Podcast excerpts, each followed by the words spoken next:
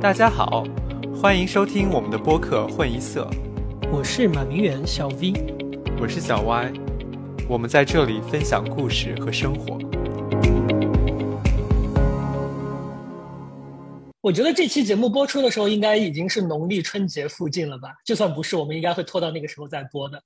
所以，呃，今天的会议室我们会带大家来聊一聊各地过年的习俗。我们就用一个非常新年，然后非常喜庆的开场，就是那个现在背景音乐会播着那个春节序曲，然后我们现在金秋送爽。百花争艳，在这个今儿个咱老百姓真呀真高兴的日子里，我怀着你快乐，所以我快乐的心情。好了，其实也不是金秋。总之，今天我们是要聊一些关于春节的话题。我们大概会涉及到一些小时候过于春节的一些习俗，因为大家来自不同的四面八方，我猜测每个地方会有一些自己过春节的一些异于其他地方的一些小习惯吧。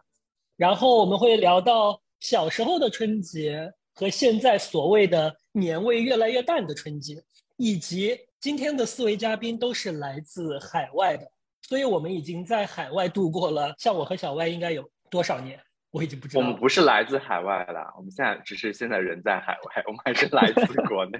OK，就是我们现在已经因为已经在海外居住了很长的时间，所以已经很久没有回国过年了。我们也会稍微聊一下，在这样一个就是大环境都没有在过春节的氛围里边，我们的年味就更淡了。在这种情况下，我们是怎么样来度过春节的？那今天的四位来宾的话，因为我们要聊到各地的习俗，所以让大家做自我介绍的时候，顺便来聊一下自己过去的这个人生中都待在哪里过过年吧。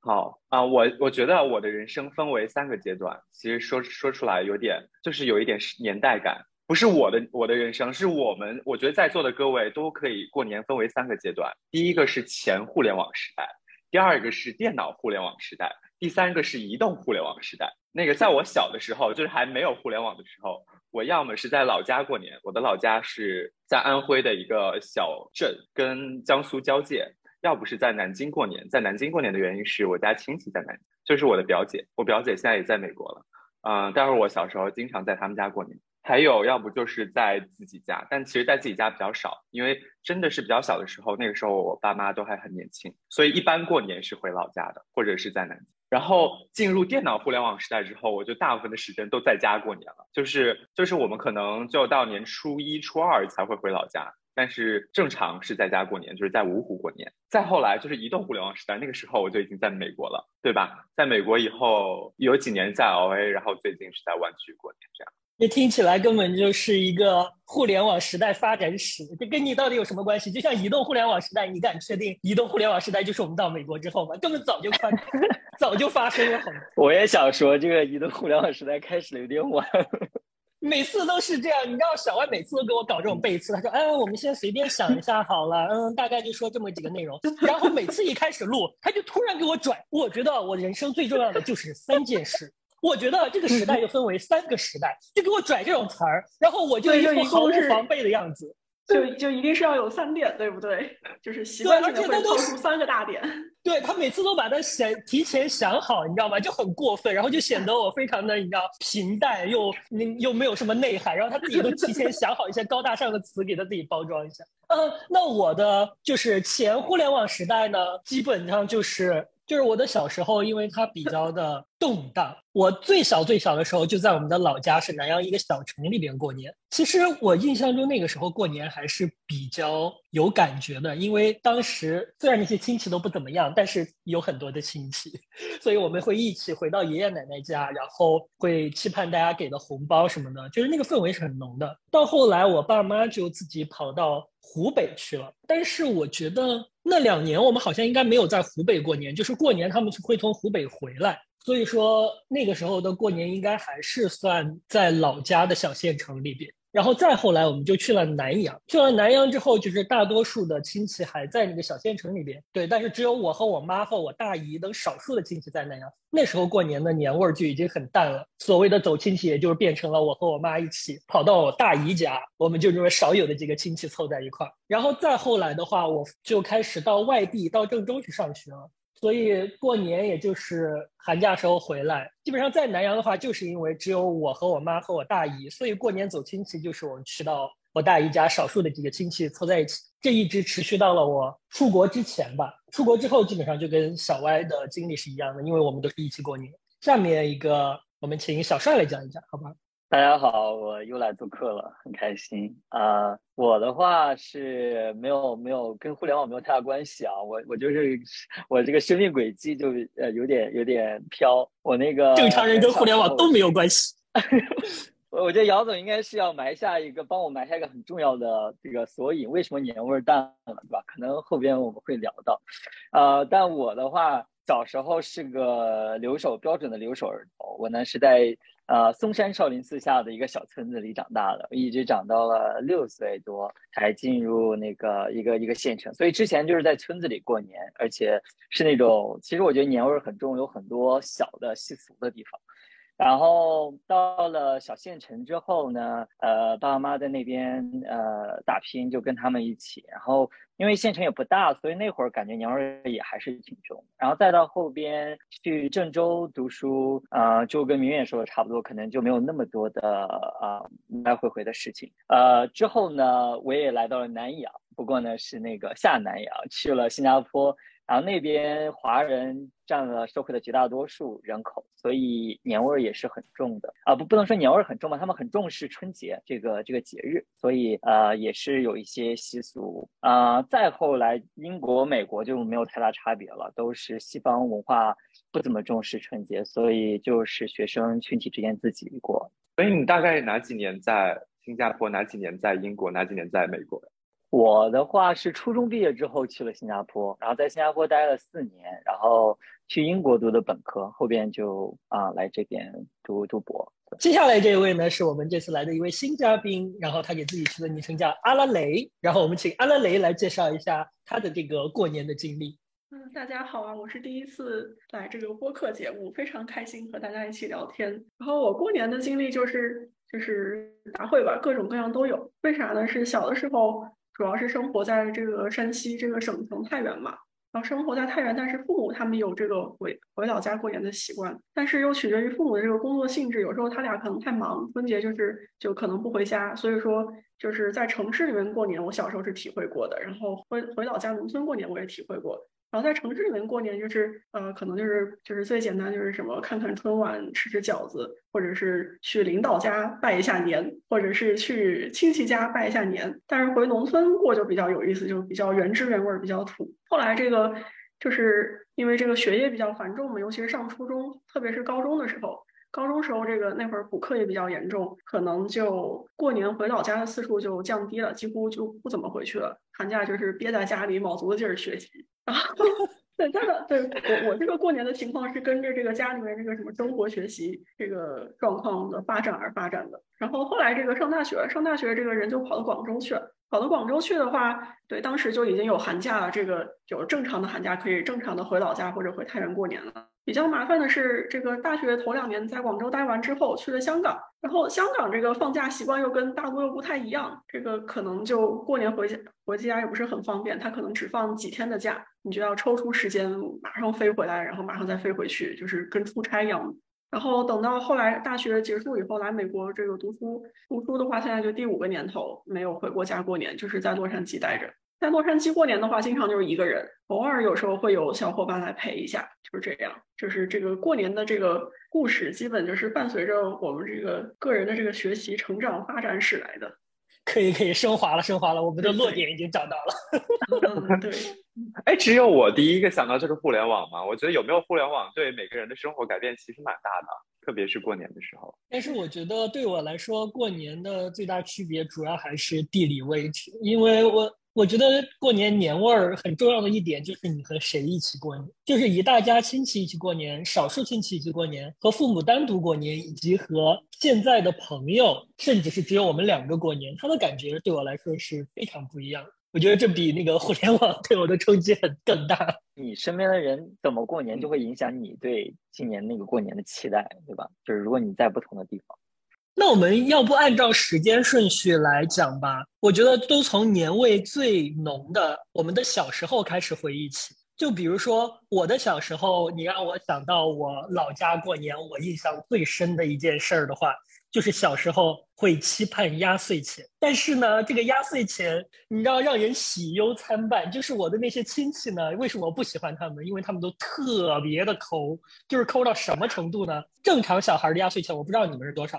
就是每次开学回去，这个同学会跟我说：“哦，我的压岁钱大概收了几千块，就是几千块。然后我买了什么什么玩具。然后那个小孩说：哦，我的压岁钱谁谁谁送了我一个什么什么什么高级的玩具车。然后我每次非常高兴的去期盼压岁钱，除了我爸我妈会合着给我一份红包，那份红包会是一张每年的都是固定的一百元大钞之外。”然后我就满怀期待的跑去爷爷家，等待着我那些姑姑们来给我红包。然后有的时候他们就会假装忘掉，假装忘掉，然后就不提这个事情，直到他们走了。然后我妈会在后面跟我们说：“你瞅瞅他们家，真是的，就是在那里偷偷的在那个什么。等我见到他们家小孩，我也不给。他们每次都这样。然后后来有几年的话，他们就会记得给。但是你知道他们给过最夸张的压岁钱是多少吗？你们绝对难以想象。多少？二十。五十。OK，那个阿拉雷同学猜五十，然后小帅猜的是二十一块，你去死吧！一块钱也太夸张了。他们给了我十块钱哦，就是你可以想象我期盼了一年，然后拿到十块钱时候的心情吗？所以说我就是对他们的意见也非常大，就因为他们真的很抠。然后去我爷爷家，然后除了拿到这十块钱的压岁钱之外呢，还会被迫去吃羊肉馅儿的饺子和羊肉馅儿的包子，因为他们是纯正的回民，所以如果去他们家过年的话，就只能吃羊肉馅儿的 anything。然后我都会在那里走个过场，但是十块钱毕竟也是钱嘛。哎呦，你这个一说羊肉馅儿的饺子，这个我深有同感，就是我老家他们也是吃羊肉胡萝卜馅儿饺子，我也不知道为什么，但是。在太原呢，我们吃就是那个猪肉大葱馅儿饺、韭菜馅儿饺子，就奇奇怪怪的。然后每次一回农村，跟大家一起吃那个大锅，就一起吃那个饺子，吃那种大锅饭的时候，我就很郁闷，就吃不下去，就是羊肉那个膻味儿太重了。然后这个那是不是因为你们的亲戚里边会不会有一些人有这个清真的要求？嗯，亲戚里面确实是有回民，但是。主要好像特点还是因为我们那个它那个区域不太一样，这个就就是当地特色，好像就是吃羊肉胡萝卜馅饺子，而且他们还觉得很鲜美。然后，然后就就我我我妈是太原人，然后我妈每次跟着我们一起回这个我我老爸他们老家就会很开心，我妈就觉得好好吃，然后我我就受不了，我我受不了那个味儿。然后这个时候我就会求着我妈给我单独做一顿饺子，就是韭菜鸡蛋馅饺子。哎，我要背刺你了，怎么办？我你又想了什么？我觉得我我需要从。衣食住行四个方面来分析你这个年的回忆。那你你为什么不在我说出这一段话之前告诉我呢？你为什么不在之前告诉我？那那那你现在再补嘛？牛逼牛逼！你你现在对，你可以再补充，你可以再补充，再补。你再想想衣食住行，你有什么想说的？你那个红包算你行。在行红包跟行有什么关系啊？红包一点也不行。就活动嘛，活动一些活动。OK，那按照小歪高大上的分类方法呢，我已经 cover 到了行这一部分。食的话，刚也已经讲到了，会吃饺子，但是如果是在爷爷那边，他们都会做一些羊肉制品。还差一和住，住有什么好讲的？Please let me know，住有什么好讲？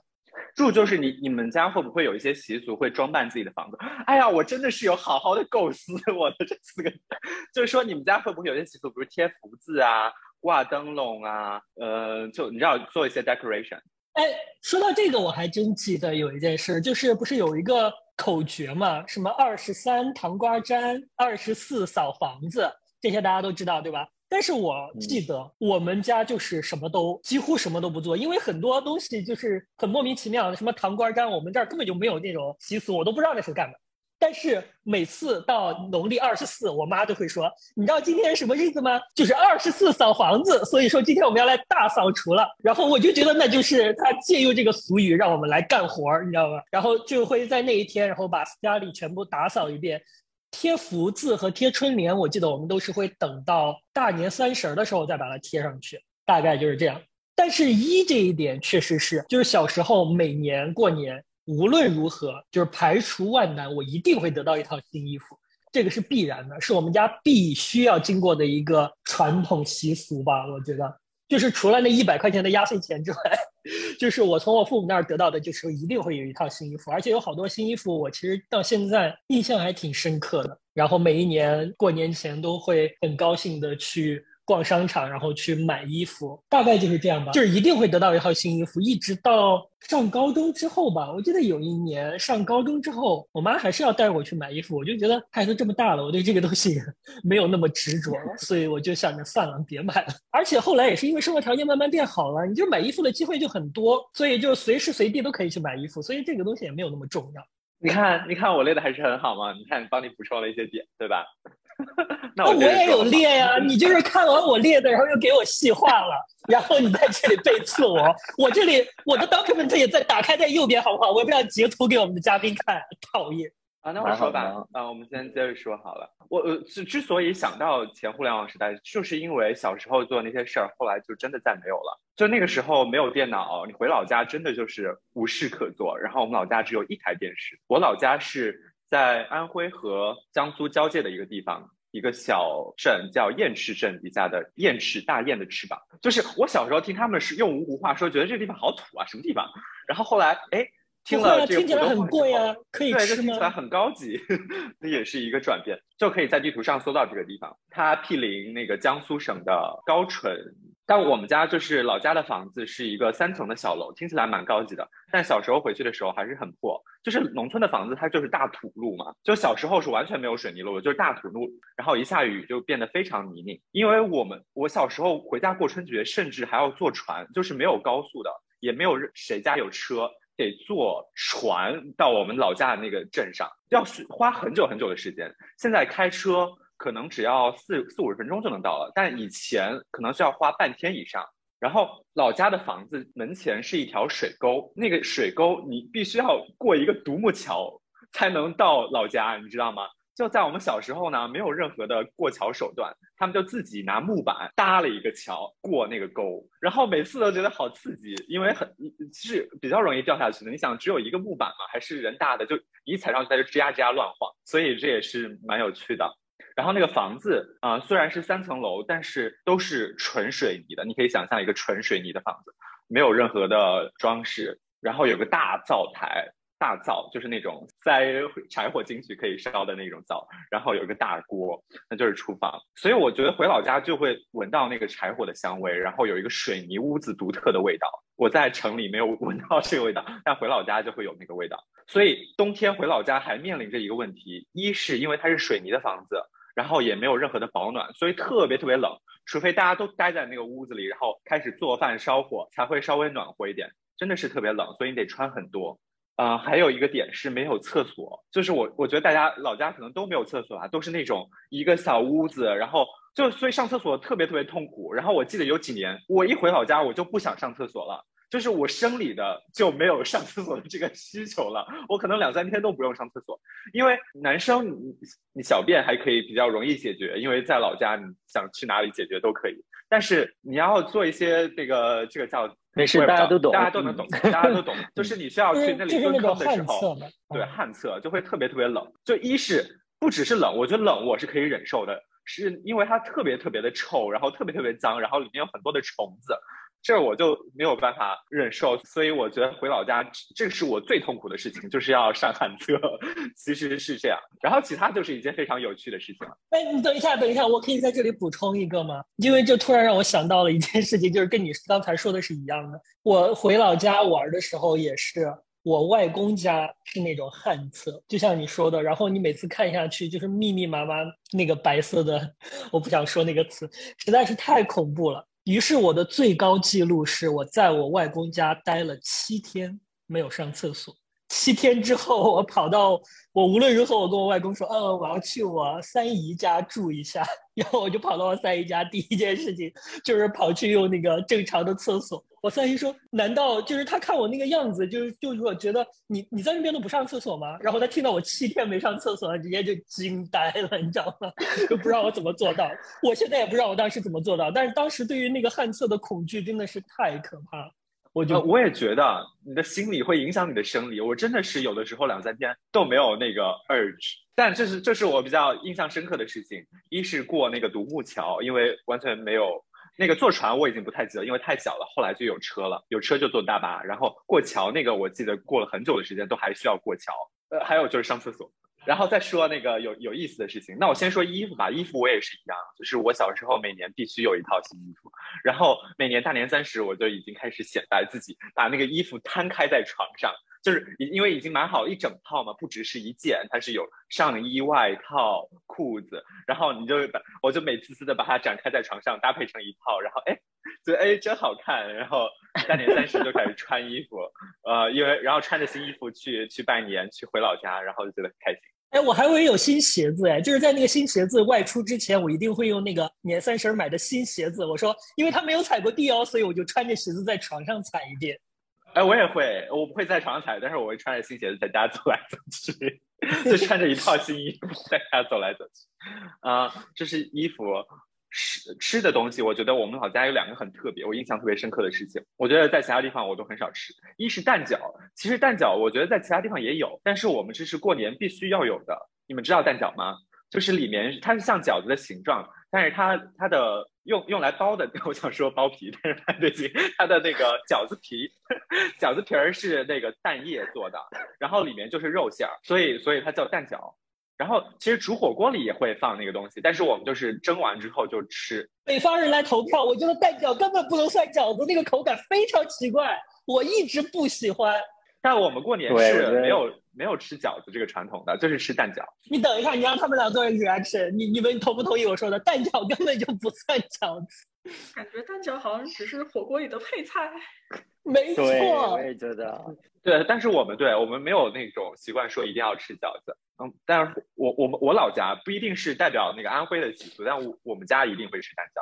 还有一个很特别的，不一定是过年会吃的，叫羊羔。我也不知道那个羊羔是什么，可能是羊肉做的一个凉菜，但是他们都叫那个叫羊羔肉，就是一片一片的，有点像啊卤牛肉，但是它跟牛肉不一样的地方，它它脂肪油花特别多，然后有点像鱼冻，就是像那种冻肉，它是一道凉菜。然后你切好一片一片，你打开看，它就像有有肉的部分，也有凝固的那种透明的脂肪的部分，然后一片一片比较厚的这种凉菜。然后我们凉菜的话，就是蘸那个辣椒来吃，因为这个东西我在其他地方从来没有吃过，但老家每年过年必有，所以我就会记得这个事情啊，这就是我记得比较重要的吃的地方啊。住是回老家就不会有装饰，因为回老家装饰也不归我们管。但我们家会贴春联，因为我们家集体活动很少。我们家摆摆我们家我命，我我我爸和我妈，我们三个的集体活动就是有有仪式感的活动，其实是没有那么多的。但是这是一件比较有仪式感的，就是说我爸会让我贴春联，他会在后面看，然后看我歪不歪，然后我们就贴春联，然后我要先去买，那我我不会写，所以我们是买春联，买完之后就是抹浆糊，然后我爸在外面看有没有歪，然后贴到门上，然后在每一个门上贴福字。啊，有的时候会在窗户上也会贴，是因为它是我们家 真的为数不多的比较有仪式感的活动，所以我印象很深刻。那有些时候我们家也会放一小串鞭炮，因为我们家是有一个阳台的。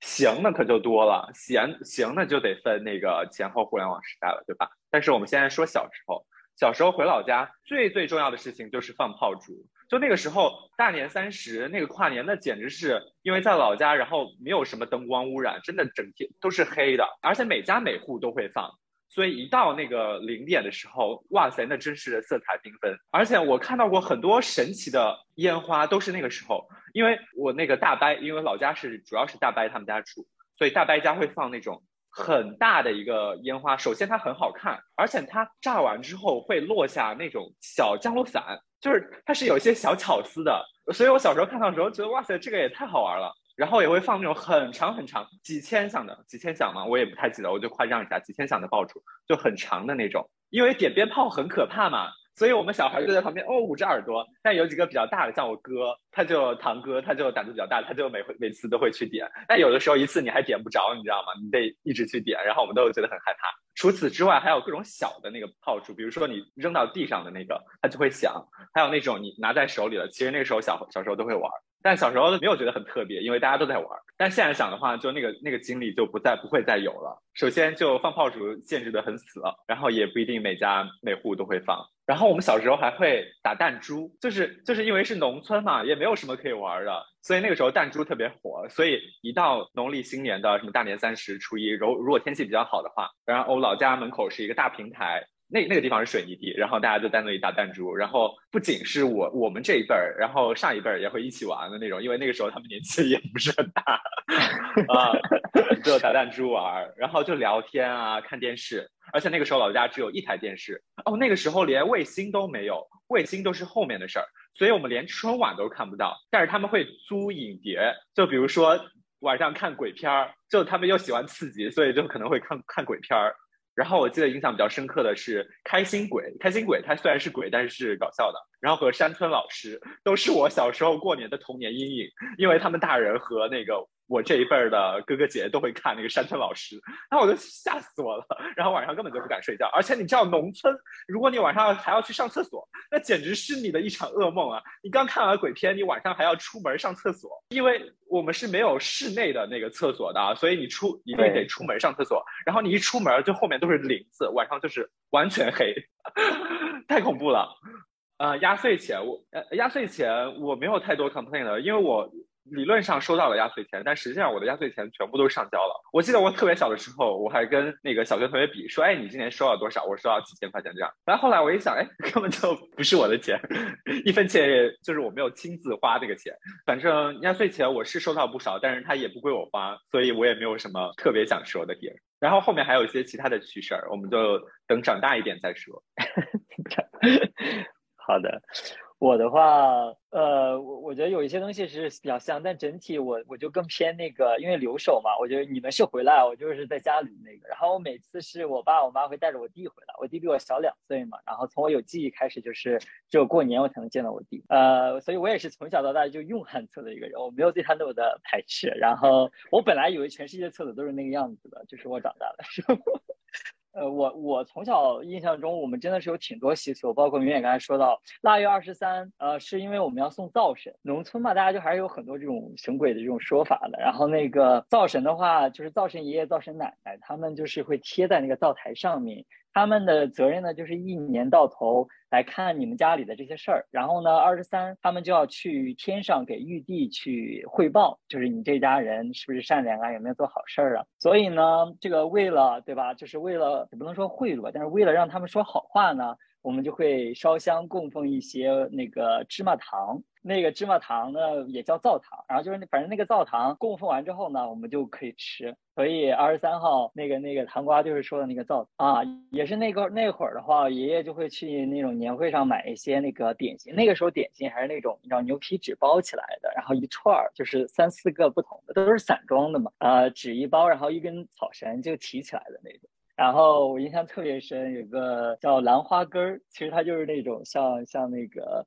呃淀粉做成那种土豆条一样，然后上面有一些双糖啊，特别特别好吃。然后鞭炮我也特别有印象，我们那边就是刚才姚总说的，呃，我不知道我们那儿有很多名字啊，就摔的就叫摔炮，然后擦的那个是擦炮，包括你。包括你说的小降落伞，那个都是我到县城才玩的。反正我们农村那个就特别简单粗暴。还有那个长的挂鞭，是大年初一早上要由我们家新一辈里年长最年长的孩子拿一根很长的棍子，然后那个棍子会吊着一挂鞭，然后那挂鞭就是几千响，你没有记错，就是特别长。呃，然后我爷爷会拿一根香去点那个东西，因为香也比较长嘛，有一点点距离不安全。然后就是图个吉利，但是我们那儿唯一的讲究就是由年长。之前就是我爸，后来就是我，就是长孙来负责做这个事儿，也也是挺有意思。我觉得衣服的话，我们家是那种，我爷爷奶奶到快过年的时候，他们很早，我奶奶很早就开始，快过年就会给我缝一身新的棉袄，就是那种大红棉袄，上面上面就是那种小碎花，然后那那种棉袄，现在想想还挺羞耻的，但是确实小时候每年就会呃得一个新的棉袄，还还还挺好。然后偶尔我印象中可能也不是每年，但是偶尔我奶奶会缝一床新被，因为秋天收了棉花之后纺一纺就可以缝一床新被啊，也是那种大红的。现在想来，其实它只有大红和大绿那种两种颜色，现在想来也是挺符合美国这种圣诞的那种配色。然后，然后这个每年就是等爸爸妈妈回来吧，因为那也是我爸爸妈妈很忙很忙，每年我可能就能见他们两次到三次。所以过年也是难得期待可以看到他们，包括我叔叔婶婶大家一起去，然后一起团圆一次。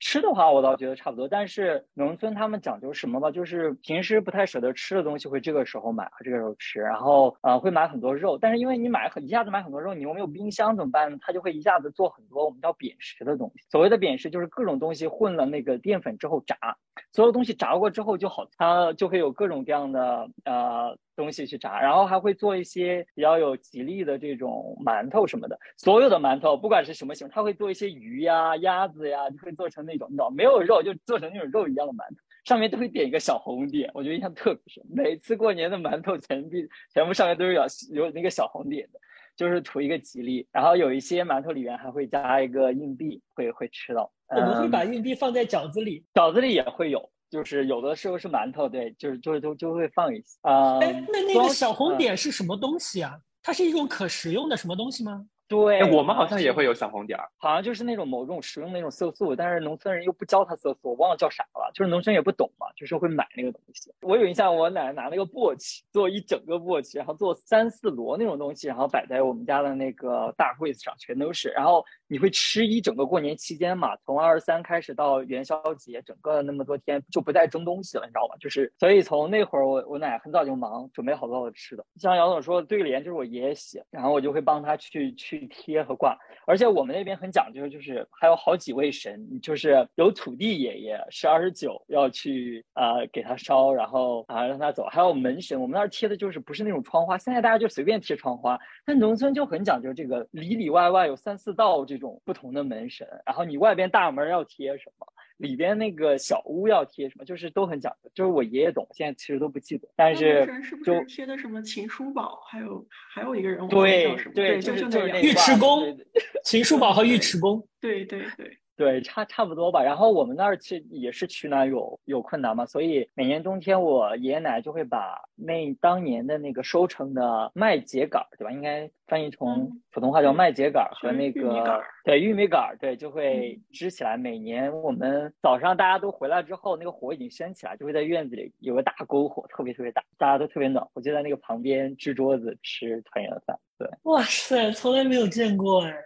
我我从小在围着篝火长大，我爷爷会在上面烤各种东西。现在想来是很高级了，已经从小在吃烧烤，但我们烤的都是奇奇怪怪的东西。我爷爷就是今天从昨天从地里抓了只蚂蚱，然后给我烤，我早上就在吃。现在想来简直这个就是野味的最早解锁。好厉害！我们会围绕那个吃早饭，每天早上我爷爷很早就会而且那个家里烧煤很少，但是买煤然后做煤打煤球都是我爷爷自己弄的，我们都是要来回搬的，也是孩子们帮忙搬啊，而且还有可能煤气中毒嘛，所以晚上必须留到门留到缝啊什么的。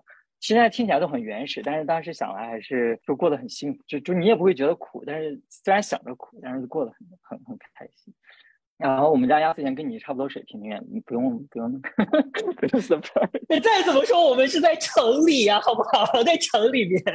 对啊，可能就是不太一样，那个那个发的基准不太一样。好，那我们下面请阿拉蕾同学来讲一讲。刚才听了这个小帅讲他在农村过年的故事，我感觉挺像的。我估计我们是不是离的这个比较近？是不是风俗比较类似？然后我老家是。是山西南部的一个小县城，就是一个小村落。然后那个村落比较有名的是什么呢？是他之前挖出来过那个就是什么猿人的这个头骨，然后所以叫做就是很有名，它叫做丁村猿人，好像跟北京猿人差不多，就是新石器时代还是旧石器时代的。然后我们那个村子比较有名，它这个村子是在这个汾河边上，就是汾河大概就是黄河的一个支流。然后如果你设想它这个地理位置，基本上就是所谓的中华文明的发源地。然后加上它那边也出土。一些猿人的头骨就都尧舜禹这个那些传说都能对得上。其实说白了，我老家就是在黄土高坡上，也是小农村。然后村子里面，刚才你们说那个旱厕，我再补充一点，还有一个奇妙的体验，不知道你们有没有过，就是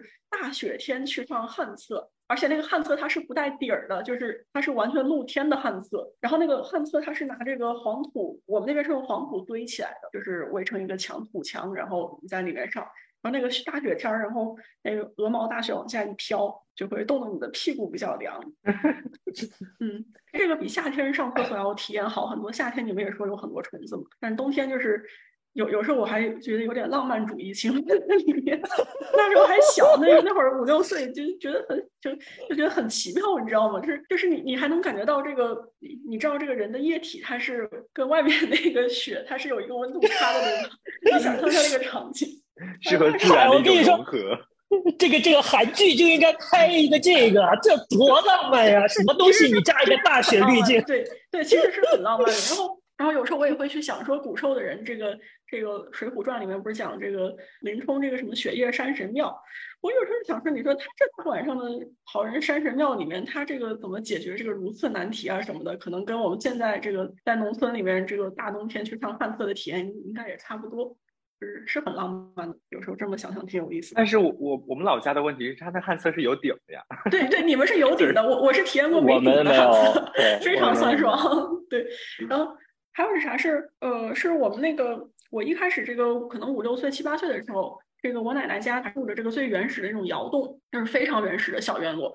这个我给你们介绍这个这个住宅是什么？就是说，呃，整个是围成一个小院儿。这个小院儿它是用土墙夯起来的，就是用那个黄土堆起来的墙。然后呢，这个墙里面可能还会混一些杂草什么的。然后高级一点的家，比方说明清一些住宅，就我们村子里面也有这些明清的住宅，就是山西土豪的这个住宅，他们会用怎么做墙？他们是拿那个青砖块的青砖，然后细细的给它堆起来，就是砖之间那个粘合剂，你知道是用什么？是用小米或者鸡蛋清，非常。高度，那是明清时候，就是清朝留下来的古宅是这样的。然后，下不是我奶奶就拌一碗饭直接可以吃了。对对对，然后然后，但是但是但是我奶奶家就是这个，一直我们就是平民嘛，就是正经的农民，不是地主。那个窑洞是怎么做？窑洞它就是在这个山脚下面掏个洞，有掏个洞，然后就给它打进去，打进去基本就是有点像美国这边 studio 那个配置，或或者是一 B 一 B 的那个配置，就。是一个整体，你知道，整体户型。然后大概我 我感觉那个，对对对，我我我就给你们形容一下。然后我感觉大概这个面积可能就是三十个平方的样子。呃，就如果是 studio 这种，它就是就是打通嘛，一一个大的一个房间。如果是 eb eb 这种，可能就是呃，他先打一个大的房间进去，然后里面再再再打一个房间。然后里面那个房间，靠里的房间可能是用来存东西的，就是藏东西，什么藏一些家里面的百宝箱啊什么，还挺有意思。然后窑洞里面这个一进屋，它就是就是一个那个炕。然后土炕，土炕下面它是跟那个灶台它是串联在一起的。然后呢，小的时候怎么回事？就是外面下着大雪，然后我就坐在那个窗户边儿，窗户下面就是土炕，然后我跟我妹妹，我们两个坐在那儿，然后就就很惬意的躺在那儿，看着外面的鹅毛大雪。然后这个时候我奶奶她拉我奶奶她拉着那个风箱，然后她一拉，那个土炕下面是热乎乎的，就非常舒服，非常惬意。但这个生活再也回不去了，是因为什么呢？是后来这个可能九岁十岁的。然后我父母实在看不下去了，都都什么年代了还住窑洞，就是说什么都把老人家给搬出来，这个就一定要至少也得住平房，对吧？然后平房的这个感觉可能就跟你们刚才说的在农村生活很像，但但是这个住窑洞这个体验这辈子再也没有了，非非常原始，非常好玩。哎，那个你们搬出来之后，那个窑洞还在吗？还是那个窑洞就 somehow 被废弃了？呃，没有没有，那个那个院子是整个都废了，但是那个窑洞还在，我还去看过。就是窑洞它其实有点危险的，就是如果是到下雨天雨季的时候，它那个泥石流就是有可能会有泥石流，或者是有那个，然后瓢泼大雨一下，那个窑冲毁了。然后就为什么我父母执意要把他们搬出来，就是觉得不安全，特别是原来那个院子里面是有两个窑洞的，其中一个窑洞是更旧一点的窑洞，然后更旧一点窑洞就是被大雨给冲掉的，很吓人。然后窑洞旁边呢，它还有那个还有个牛棚，有有牛棚，然后还养着这个大狼狗，反正挺有意思。牛棚我就看着这个，我奶奶还有我我爷爷可能一大早经常去喂牛什么的。然后那个狼狗还也有也很有意思，狼狗就是就是拴在这个门口，见人就开始咬。然后过年的话，你要知道这个走亲戚串门嘛，这个 村子里面可能会有邻居进来呀，或者是有陌生人进来，就来来自己家院子里面这个聊天什么的。啊，那狗它不认呀。那狗 一看什么人就开始狂叫，然然然后像我跟我父母这个情况，就是我们这一年就回一次老家，对吧？啊，这狼狗它有时候它可能会被卖掉，就是狗它认主人，然后但是它不一定认识我跟我父母，然后每次一进我爷爷奶奶家的时候，那狗就是可以朝我叫，一直冲我叫。当就当时年龄小，胆子也很小，看那狗就怕。有时候可能这个狗它就也是有一次这个过春节，这个正在炕上，我跟我妹妹在那坐着吃饭吃午饭。然后那个狗可能就闻到那个饭菜的香味，我们正在那儿吃肉还是什么，然后那狗直接就挣脱那个链子就冲进窑洞，呃，吓了个半死。然后一说起这个过春节，这个我们那边还有什么玩法？就是大年初一一般就是待在这个奶奶家，就是待在这个父亲这边。然后就是大年初二的话，一般是要回姥姥家，就是回妈妈那边的家庭。问题是这个我是跟着父母是一块回到奶奶家，就是可能要住个四五天的样子。所以说初二这个习俗我从来没有实现过，从来没有在初二回过姥姥家。每次一到大年初二，我也挺孤独的，就是因为我的妹妹她们都回他们的姥姥家去了，就剩我一个了。然后就一个人落单在在这个院子里面坐着啊。然后还有你们说什么玩什么摔炮、甩甩炮还是擦炮，这个也是小时候五六岁也这么干过，就是那个。院子里面它有那个青石砖，然后去村子里面的小卖部，就春节从爸爸那里拿一点点压岁钱，十块或者二十块，然后去村子里面的小卖部买一点摔炮，五毛钱一盒什么的，就开始在地上摔。啊，这个体验也是再也没有了。还有什么？还有是每次回农村啊，就感觉像是这个农家乐，就是当他是旅游去了嘛。然后我们那个有很多小山沟沟，就是那种黄土，那个黄土高坡，里面好多那个山沟沟，就去那个山沟沟里面爬，就跟我们去夏威夷那个。走的那个路是一模一样的，相亲请教我们的 vlog。对对对，然然后有时候我在这个洛杉矶，在这个什么这边，洛杉矶不是也有一些 park，也有一些 state park，就是也有那些什么小山坡可以爬啊什么。爬的时候我也感觉，嗯，这不是跟老家那个路一样吗？都是那种恍如隔世。然后然后你们刚才说什么这个看春晚？这个我感觉我奶奶家就更简陋了。我们那个看春晚是什么配置呢？是拿着一个小电视，那个电视的屏幕可能就和你们的笔记本电脑这个屏幕差不多大，而且有时候它还会变成黑白的，会变成那种带有雪花的感觉。然后看春晚就几乎就是看个意思，看个大概就行了。然后然后冬天嘛，这个在炕上面也没事儿干，然后我跟我那个妹妹，我们两个就一直换台，换来换去就两三个台，然后两三个台还是这个县城里面的电视台，县城里面的电视台它就一直在循环播放《犬夜叉》。而且永远是那么几个片段，就就就很费劲。这么先进啊！好高级，好高级。黑白的犬夜叉。对。然后你要说吃东西的话，我们那边就是以前有个习俗，也是说这个女人女人是不上主桌的嘛。就是窑洞里面它是会也能摆宴席，它可以摆一张大桌子，然后这个一家老小，这个主要都是男人，就是青壮年劳动力可能坐在这个大桌上面，然后剩下女孩子，包括这个呃什么姨姨啊，什么呃婶婶呀，还有我跟我这些妹妹们，我们都是坐在炕上。然后炕上怎么吃，就是就围起几个小桌板，然后大家开始吃。当时也没觉得有什么对女性有尊重什么，就感觉哇，好温暖啊！一家子这个都是女孩子在一起，就其实是很惬意的，就不用跟那些老人们混。我们家也是，对。但是小时候我们小孩就是完全不上桌的嘛，那个桌子也不够大，都是大人在做。对。然后我们就拿一碗饭，然后跟我妈说我想吃这个这个这个这个菜，然后我妈就会夹好给我。我觉得好开心啊，可以拿着这个饭到处跑着吃。对对。就没有这个叫 political correctness。对对对对，当时当时没这个 没有这么。对，当时没有这么严格，对，就只是纯粹就是大家聚在一起好说话嘛。女就是女孩子家这个女人家可能也有一些私房话要讲，讲一些家长里短、一些八卦嘛。对，就是那些男人坐在桌上，哦，我可以上桌，然后旁边人还想，他谁要上你们那桌呀？我在旁边吃的可开心了，别来烦我。然后还吃什么？我还记得这个，我们吃一种东西叫糯米饭，就是那个有点像是粽子里面那个瓤，就甜甜的，或或者红枣或者吃的那种东西吗？对对，有点像。感觉就是把粽粽子那个粽叶去掉，剩下那个里面的瓤，然后还吃就有点类似于八宝饭可能，然后还吃一个东西叫做文喜竹饼，是山西有个县城叫做文喜。煮饼是什么？就是就是煮是那个煮方便面那个煮饼，就是饼子的饼。然后这是一种甜点，去邻居家呀，去或者去亲戚家，一般都要提个一两盒。这个东西很便宜。它怎么做？它是它就是一个白色的球，然后那个白色的球上面粘的全是白色的芝麻粒，然后呢，你咬开以后，里面是全是糖，里面那个芯儿几乎全是白糖。就是非常的甜，非常的腻，但但是就是你偶尔吃那么一两颗，觉得哇还挺好吃。可能古时候大家这个生活，就是明清时代，大家这个生活都比较这个贫穷了，然后偶尔吃一两颗这个竹饼，就觉得就可能跟我们小时候吃费列罗的感觉一样，就一下就升华了。它外边的那个壳沾着白芝麻粒，让我想到是跟那种麻团一样的那种口感吗？呃，比麻团要扎实，它那个里面可能百分之七十到八十都是白糖。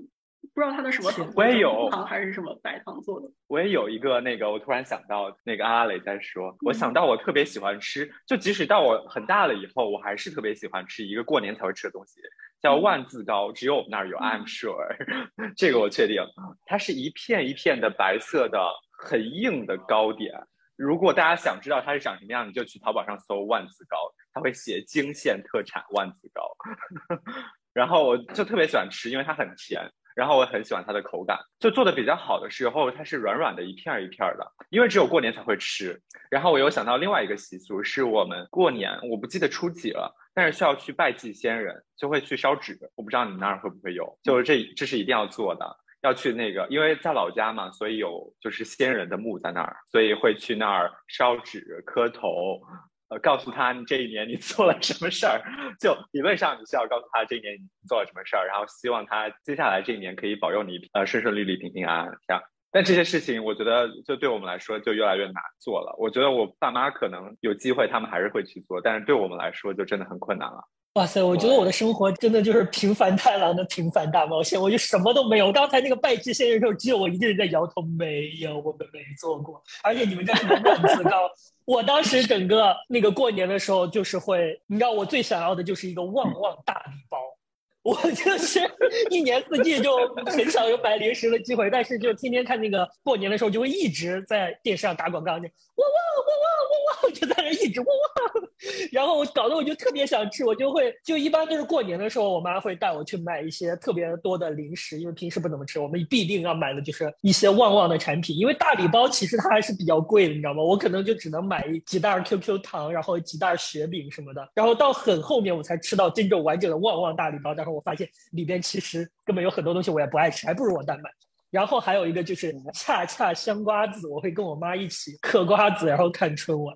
我们吃的都是这些，你知道商业化的产品啊，我真是太可怜，都没有一些文化特色的东西。我觉得我后来到到那个巩义，就是那个我们那个县城之后就是这样了。我们每年买的就是那几样，什么金丝猴、大白兔，然后对恰恰瓜子，呃那个那个旺旺的那个鲜贝雪饼，对，就就就那些东西，就是我觉得在我们那边特别特别火啊。还有那个双汇，那个时候其实已经有双汇。我我们每年年初一那天不是祭呃也是祭祖，但我们不是去那种坟头，我们就是在家里有一个很大的墙，上面是个族谱，就是从我们可能往上能数有五六代，然后一很大很大的那个那个族谱，然后我们会对着那个挨个的走一遍，磕头上香。我觉得我们我现在理解那个小歪的良苦用心了。我们确实需要赶快进入互联网时代。我们这说着说着都快说回石器时代了。然后一些新的年轻的小朋友在听，我的天哪，他们到底是哪个年代人？就是说的啥？他们说的啥？然后我们现在就需要立刻进入互联网时代，证明我们还还是没有那么你知道，没有那么的古老。就是这些事情，你知道，那些零零后的小朋友，你们但凡早出生几年，你们就能够体会到，好吗？并没有很远。所以进入互联网时代，这次我要让小歪先说，我要先看一下他的格式，省得我再被他背刺。啊，互联网时代就是说，就是初高中嘛，对我们来说，就还没有到大学。那个时候手机我是没有手机的，那个时候就算你有手机，你也可能只能发 QQ，然后玩一些很简单的游戏，就没有 iOS 啊，没有安卓，啥也没有，就是一个普通的手机。但我是没有手机的，所以我就 assume 就没有手机的情况。然后网络，哇，那个时候我们家新装一个宽带，两百 KB 每秒，我觉得哇，我们家现在速度好快啊！对，但是那个时候就只有电脑嘛，但电脑的下载速度其实很慢。然后也没有现在所谓的联机玩游戏这一说，所以过年虽然所说的是互联网时代，但我觉得我的过年跟互联网也没有什么太大的关系。但那个时候开始有拜年短信这个事情，就是我爸妈已经开始年三十就开始愁，哎呦要开始编辑短信了，就是在我初高中的时候。然后因为所有人都会发，然后也没有现在这么高招，有很多的 template，你得用心的自己编，你还得每一个人你得说称呼对你是谁，然后我给你。送上一个什么样的祝福，那个是比较有意思的事情。然后初高中的时候，我大部分过年就在家了。那在在家在家就只有看电视，其实。但那个时候电视台上我也不怎么看春晚，会有一些奇奇怪怪的节目。我记得有一年寒假我追花姑子，哦，然后它的大结局是在大年三十晚上，所以那年我才在看花姑子的大结局。花姑子是什么呀？花姑子是一个电视剧。哦哦，对，张庭演的电视剧。然后我还记得我初中的时候，每年寒假的时候，中央电视台少儿频道会每天晚上会放一个动画电影，就比如说那个哆啦 A 梦的剧场版，或者是探案的那个叫什么呀？鸭子鸭子侦探的剧场版，嗯嗯，或者是《丁丁历险记》什么的，我就特别喜欢看，因为我特别特别喜欢看那些动画电影。然后我记得那个年三十晚上他也在放这个，还有一个《快乐星球 》，也是寒假它就会播，然后它也是年三十晚上在播。然后我觉得好困惑，这个我也想看，那个我也想看，就这些少儿节目我都想看，我都不知道看哪一个才好。但另外一方面，觉得好开心啊，什么都可以看。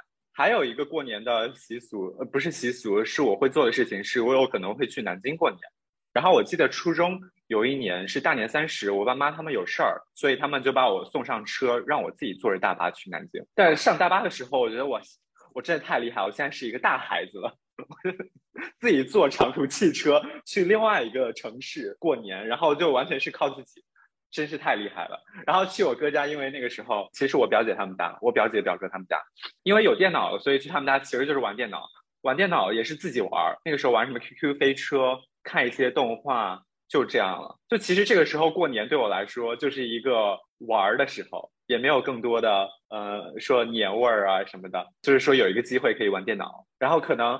大人在外面看春晚，然后我就在里面玩电脑，然后他们说这个节目好看，然后我就跑出去看一会儿，然后没有什么事儿的时候又跑回来那个玩游戏，这就是互联网时代了。好，你这次也没有分什么点吗？嗯，但是我不知道，那我要我要我要接下来讲吗？我的互联网时代可能就是 会让气氛有点淡。我到。初高中之后过年，他的这个整个氛围就变得更差了，因为就是经过了我们家庭的一些变故，就变成了只有我和我妈两个人。然后包括刚才你们说的那个放炮的那个事情，其实对于我的这个转变是一个很好的印证。就是我小时候就是放那个挂鞭，都是我爸去定，就是我们是每个凌晨十二点，就是在春晚那些主持人报幕说马上就要迎来新的一年了，在那十九八七六五四三二一的时候。我们就会有一个人拿着那个大挂鞭跑出去，然后小时候都是我爸来点。但是有一年，就是从我初一开始，其实我非常害怕放炮。就是我跟那些大孩子玩的时候，连那个擦炮我都不敢，因为它擦一下之后有一端会燃烧起来，然后感觉还挺恐怖的。而且燃烧起来之后，你要在几秒钟内赶快扔出去，不然就会炸到。所以那个我都不太敢玩，我就只敢玩那个像仙女棒一样的，我们叫它手花，然后以及摔炮，因为你只有摔得很大力，摔到地上它才会炸。所以就是相对安全的，擦炮我都不太敢。但是从我初一开始，然后那天到凌晨十二点的时候，我妈突然跟我说：“现在我们家只能靠你去点这个鞭炮。”然后从那年开始，就是点鞭炮的这个人就变成了我。就是那第一次的时候，就是怎么说呢？有一些就像小歪刚才说，哎，感觉我现在是一个大孩子，我现在可以承担一些责任。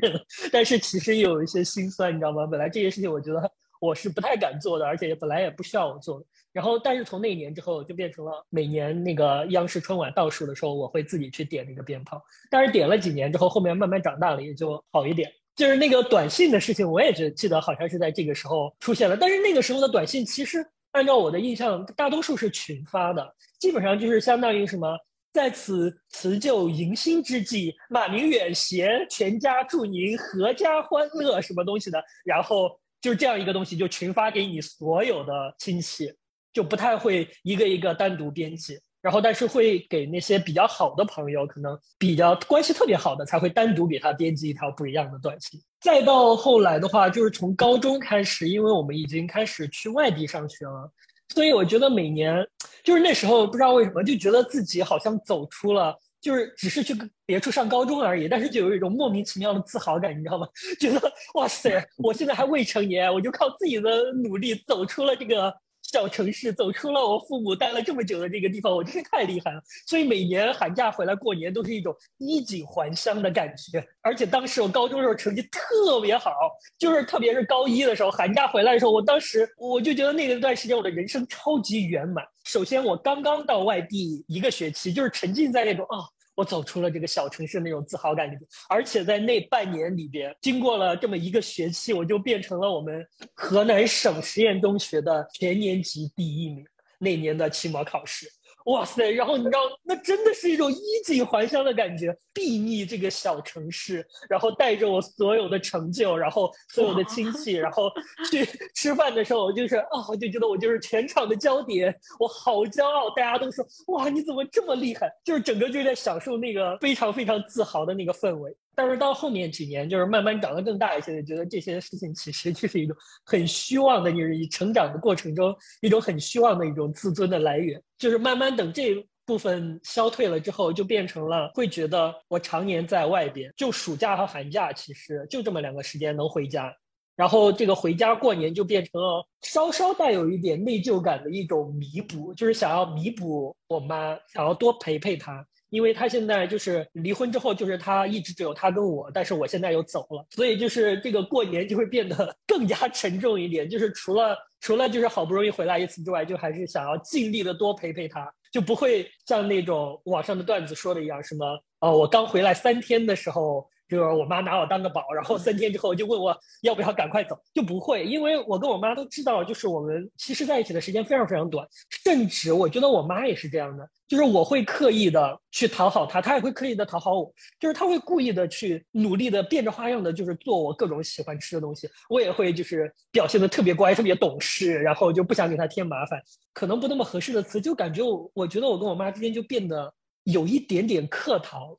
但是这个客套其实是源自于我们内心都想更好的陪伴对方，更想给对方多付出一点这种感觉。所以过年的时候，春晚的那天晚上，我就会跟我妈一起坐在被窝里边，因为我们一直在各处漂泊，就是租各种各样的房子，条件都不是很好。所以也没有一个什么正儿八经的客厅啊，一放了一个电视，我们在那里热热闹闹的过年。因为有的时候，我记得有一个就是租的那个房子是人家一个房东的二楼，整个就是一个二楼，然后墙面全部都是水泥的。然后我们的所谓客厅是是其实是房东从二一楼到三楼的那个楼梯间，所以他们如果要是上三楼的话，根本就会经过那里。所以我们只把那里当做储物空间，也不会在那里活动，也不会把那里当做客厅，因为就是随时会被别人看到。没有什么意思，所以我们就是在我妈的那个卧室里边，我们两个一起坐在她的床上，坐在被子里面一起嗑瓜子，然后在墙上旁边有一个小电视，我们就是窝在卧室里边，然后那样看春晚，就是觉得还挺温暖的。然后对，呃，刚才没有提到一点，就是我们也会做那个扁食，但是就是一般就是我们自己不会自己开火做，是我大姨他们开火做，然后分我们一点，因为我们只有两个人，炸那么多东西很麻烦，然后又犯不着去开那个火。但是有一个习俗就是会保持的，就是说我们大年初一那天是尽量不要去干活儿，也不要开火的，因为一旦 有一个说法就是你大年初一这天忙碌了。你这一整年都是一个忙碌命，我也不知道这是真的还是假的。但是我们就是大年初一那天就只会热一些扁食，然后最多煮一个饺子，绝对不会开火做饭炒青菜。但是我我后来觉得这可能并没有这个说法，只是我爸骗我的。因为我小时候我觉得，现在回想起来，我觉得根本就是我爸为了逃避家务活编出来的这么一个说法。就是每次大年初一的时候说，你吃完饺子把那个碗洗一下，或者把那个剩的饺子汤倒一下，他会说。哎呀，不要不要！大年初一不能干活，干完就变成劳碌命。所以说，后来虽然我一直有这么一个印象，但是我现在觉得可能是我爸编出来为了逃避家务活的一个说法，大概就是这样。可以。OK，我们收起所有悲伤的氛围，其实没有很悲伤。然后，然后我们来听一下那个我们的嘉宾的互联网时代，好吧？过年的哎，别互联网时代了，就初高中吧。初高中是初高中，OK。哎，那是哪一年到哪一年？大概应该是零六年开始，零六年零六年到一二年左右，应该是完了呀。这个就暴露年龄了啊！一二年那会儿我就开始上大学了啊！我想想啊，我我其实到巩义，后来到郑州。没有特，我觉得最大的变化就是我会，呃，跟我弟、跟我爸、我妈在一起了，至少年三十的晚上，因为他们平时都是初一回去，我只有初一才见到。但是后来就变成我跟他们一起看春晚，然后那会儿因为我也是刚刚开始看春晚，还是超级喜欢春晚，每年还是那时候的春晚真的很好看啊，我当时也很对啊，确实很好看。我感觉我好像就是应该算是跟冯巩那一代呃长大的，或者对，反正我印象最深的应该就是冯巩他们的那个很多很多小品。不是赵本山吗？赵本山也有啊，但是赵本山可能就是小学时候，反正是我的小学时候，我的初中那会儿就看到冯巩他们了。哦，对对对，确实是我让我来提前开启那个出国的东西。海外 海外春节画一个序章。虽虽然好像出国了去新加坡，但是实际上好又好像没有出国，因为他们的百分之七十六都是华人，所以他们对于春节还是很重视。至少美国这边都不太理，他们那边会放三天假，而且是法定假日。然后其实现在国内也没有真的就多很多，今年加上刨去周末可能也差不多。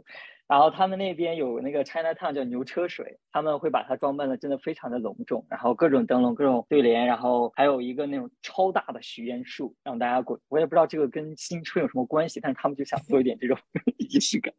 呃，而且他们当地会各种搞发红包，我就印象特别深。就是其实他们也不太懂红包的意义，也没有那么多的像我们那种传统回老家什么，他们就是那种学校给学生 发红包，然后每一个里边有一金币，就是在那一天你会。哪个学校我要去上？就是它大概分两类学校嘛，就是一类就是那种华人子弟学校，一类就是纯 Eurasian，我们叫 European 跟 Asian 的这个 Eurasian 的学校，然后。基本上所有的华人学校都会都会发，而且所有华人学校在那一天都会专门举行一场表演，就像春自己的春晚一样。而且像我们华中的话，是会把所有的 alumni 叫回来，那天会是一场盛会，就是啊几千人在一个那种大操场上去开。但但你就对吧？好像忽然感觉不是在过春节了，就很奇怪，就感觉那天是运动会，更像对国内开运动会的时候。然后，而且他们搞的夸张，就是他们会从下午一直开到晚上，晚上还会一起像那种孔明灯一样放灯。Again，不知道这个为什么要在春节弄，但是他就是在在新加坡，他就是春节就会搞很多这样的仪式感。而且他，就把他所有能想到的关于中华文化的元素全部堆到这一天。对，这就是最早的。我有一种好像春节已经不是一个节日，是更多的一种。一种身份的符号吧，我我反正那个文化展览会，但是他们那儿有一个，其实跟广州，我不知道广州那边是不是啊，但是他们南洋人会有一个大的习俗，就是捞鱼生，就是捞鱼生的话，他们也叫 lo hey，一盘生鱼片，然后上面有各种萝卜丝，青萝卜丝、红萝卜丝，有一些干果，有香油，有芝麻，有胡椒粉，有五香粉。有一些酸梅酱，就是你想象到的这种，呃，不应该出现在一盘菜里的东西，似乎都出现在一盘菜里，而且很多传说中的群英荟萃啊。对，就是那种丝状物跟条状物，但它的 point 不是让大家吃，它就是放在一张大桌上，十二个，比如十几个人围一个大桌，每人一个筷子，要把它挑起来，它就堆的特别高，让大家往外挑，然后所以叫捞鱼生，叫捞喜，就是捞喜庆的那个捞喜。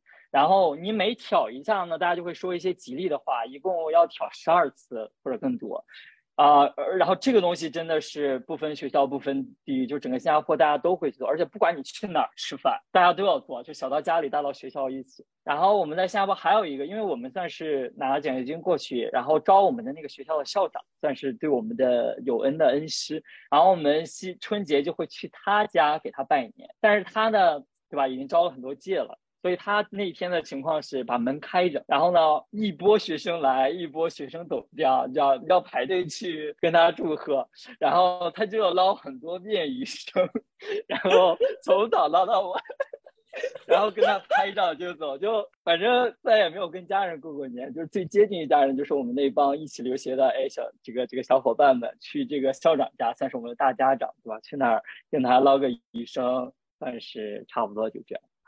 我感觉你们的校长好累啊！你们跟他说：“校长，我谢谢你。”他说：“ 你赶快走吧，我谢谢你。”他还是很开心的。他呃，我我因为很早就走了嘛，上大学就走。他们很多留下的人，直到今天就已经，其实我们很大了嘛，都还是会去看校长。我觉得这份情谊也是蛮蛮难得的啊。那那阿拉蕾的初高中时代，你的过年有什么变化吗？我可能我可以我可以跟你们讲讲这个过年，就是你们这个有没有发过特别好玩的这种拜年短信啊？就比较有特色的。没有，然后这个是我这个是我这个高中时候过年会干的一个事情，会干嘛呢？会给会给这个自己比较在意的同学，会去特意去编一些短信。暗恋对象吗？啊，我跟你讲个特别搞笑的事情，我也不知道它算什么啊，就是非常搞笑的事情，就是当时我那个同桌特别学霸嘛，然后这个除夕当天晚上。我不知道为什么是出于一种什么目的，想要恶意的想要气一气他，还是搞一搞他，就恶搞一下，就是逗他一下。然后呢，我就给他发编辑一条短信，可能是除夕十点左右吧，给他发的，说真正的学霸是在除夕夜还会学习的，然后还祝他什么新年进步什么，祝了很多。然后然然后然后他然后他可能两三点故意也回了我一条短信，然后说嗯这个也祝你什么什么什么什么，可能新年什么新气象什么之类的，然后他就继续，然后他说我去学习了，然后后来等开学以后，他是真的，他跟我说除夕当天晚上学习的，后来这个事情可能好像我要没有记错，我我我之后可能一到除夕晚上就会故意给他发这个消息去气他还是怎么，但是为什么这这我也很悔恨啊，就是就是说我这个我故意气他了，确实也对他起到了一些这个个人的这个。进步个人的一些这个就是这种比较积极的一面，就是说他学习成绩是真的越来越好了，他 就真的就太全全靠除夕的时候学那几个小时。我跟你说，他以前没进步，就是因为除夕没学习。就是说这个，就是说这个家长都喜欢激娃嘛，激孩子嘛。我不知道为什么我当时把同桌给激出来了。就是我这个同桌他已经本来已经是很优秀，已经是这种绝顶聪明的人，就是就是可能被我这个短信又刺激了一下，就更聪明、更优秀了。然后然后当然他后来这个个人发展，他也来美国这个读 PhD，就是。就确实比我读的要好很多，这个这个当时就是学霸的心理嘛，就是容易这个小肚鸡肠，喜欢这个刺激刺激对方。你你会不会是他的新年阴影？啊，没有，他也 他也一度是我的这个学习阴影，这个他也是我成长史上的阴影，因为他确实太优秀了，这个竞争不够。后后来只能说崇拜、服气、崇拜，确实厉害。这个初高中过年就是在家闷头学习嘛，尤其是如果赶上高考、中考这个节骨眼儿的时候，那更不敢回老家，就在家憋着。然后这个美其名曰天道酬勤，就而且还觉得过年嘛就应该讨个好彩头，如只有在过年这几天拼命学习，就可以预示着自己接下来一年会学习学得更加顺利、更加勤奋。啊，然后现在想 想，这个想法不是劳碌命吗？对 对啊，对，让我想，我就是如果我过年都在学习，那我接下来一年得学的多累呀！哦，我天呐，不行不行，不能学。就就对我都不记得了。最勤奋的就这几天了。我觉得我的寒暑假作业小时候是完全没有好好的做的，都是那种连哄带抄带乱写。我说小学。初高中有寒假作业吗？也有，是不是？有，我都记不得了。我也不太记得，但是应该是有。高二那年寒假，我们是不是要去集训啊？哦，好像没有，寒假没有集训。寒假有一个什么泛珠三角那个物理竞赛，他们都去参加，我没有参加。哎呀，这都是竞赛大佬。我完全记不得高中的寒假我在做什么。对，可能就很普通吧。对，高中寒假一般放的这个时间比较短嘛，就过年几天可能。给学校一般给放个一周到两周，就刚刚好就在家，就只能在家上自习这种。说到这个，我想起来了，你知道当年我们还允许放烟火的时候，我们南阳有一个传统，就是在元宵节那一天。就是大年十五，城市里边有一条贯穿城市的河流叫白河，在白河边举行烟火大会，是市政府放的。然后每次大会持续半个小时到一个小时，就是各种各样非常漂亮的烟花。我小时候那也是我们的必看项目，就是到元宵节那天，白河边到处都是人。你就算不去白河边，其实你离那个河非常远，因为烟花升的很高，你都能看到。就是那一晚上到处都是烟花，非常非常漂亮。那个烟火大会后来当然是因为这个禁放烟花，就再也没有了。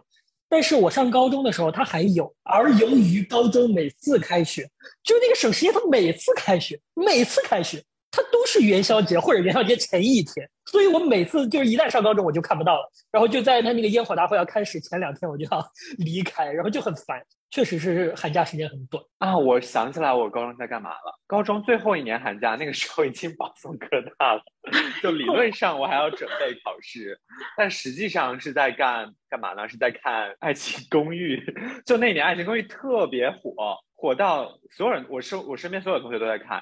然后那年过春节，我就印象很深刻，大家都一起在看《爱情公寓》的直播，然后还在网上聊天来着。那是我印象中高中的一年。但是我们高中的寒假没有很短，高中寒假就正常，可能三周吧，也没有因为是高中就变短。嗯，应该也没有特别短，但是它就是不会让你过完元宵节。嗯，对，不不会到元宵，高中不会到元宵。好像现在小学也不会过元宵了吧？我我印象中，我从小学开始就是每年一到正月十四就已经开学了，很可惜没有过过一个完整的元 正经的元宵节，家人团聚的元元宵节。那我们要进入出国之后过年的。时代了吗？好的呀，还是这样。大学级以后吧，就是还是小外先来，以防他暗暗出招。以后都是小外先来。那不行，我还得想一下呢，我还根根据大家的那个讲的事情，我再回忆回忆我自己的经历。那我可以先说，大学你们有什么印象吗？我觉得好像也差不太多，但那个时候有手机了，就开始哎，集福字是什么时候啊？就淘宝就开始作妖，有什么集福字你就去到处刷，嗯，那已经是大学了。那已经是很后面了，大学很后面了。然后晚上开始在群里抢红包啊，对对对，大三大四吧，我觉得大三大四开始对我们来说，那晚上就聊天嘛，一边看电视一边聊天。然后其实过年的事情还是还是那些事儿，但是你就没有办法全情的投入在你周围的这些人的你视野里的这些人里边，反而你可能是大部分的时间都会花在你的手机上，那是不是刷刷手机、刷刷视频，然后跟朋友聊天？因为有有些朋友确实很久没见了，那过年其实是你们一个嗯交流的机会，然后什么初中群、高中群，大家就开始发红包，就是开始客套一下，那才是真正的客套，因为他也没有什么产出。但我觉得那个就是手机开始进入每个人的每每家每户之后，对过年的一个很大的影响。那对我来说印象很深刻的是，呃，先说美国之前就是。大四的那年春节，我就印象特别深刻，因为那个时候是什么时候？你们说啊？大四的寒假是什么时候？是等 offer 的时候，对对对，是等 offer 的时候，所以那年春节就一直刷短，就是每天晚上迷迷糊糊醒来刷一下邮箱，因为晚上睡觉的时候正好是美国的白天，过年那段时间正好是开始发 offer 的时候，就每天就是这个作息，每天刷。然后就很开心啊！如果收到了 offer 就很开心，然后白天就可以把这个喜讯 分享给大家，这就是我印象比较深刻的大四的这个寒假。然后就来美国了，美国我可以把每一年我我总结一下每一年是怎么过的。嗯，二零一七年是我们到美国的第一年过过春节，其实也是我没有跟家人在一起过的第一个春节。二零一七年。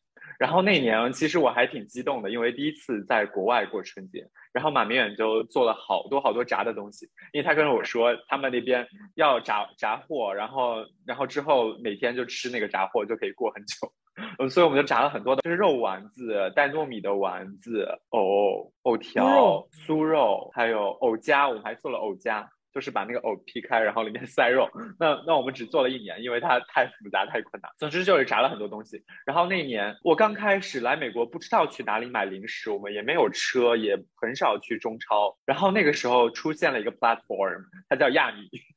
就在美国的朋友可能知道，他现在已经不太行了，但那个时候刚出现。那上面就好多好多零食，不仅是国内的零食，买了薯条，买各种软糖、棉花糖、薯片、果冻，就买了很多的东西。然后过年那天，我们就把所有的零食铺在床上，等着看春晚。就是那年是唯一一个我们定了闹钟，凌晨起床看春晚，感受那种国内的氛围。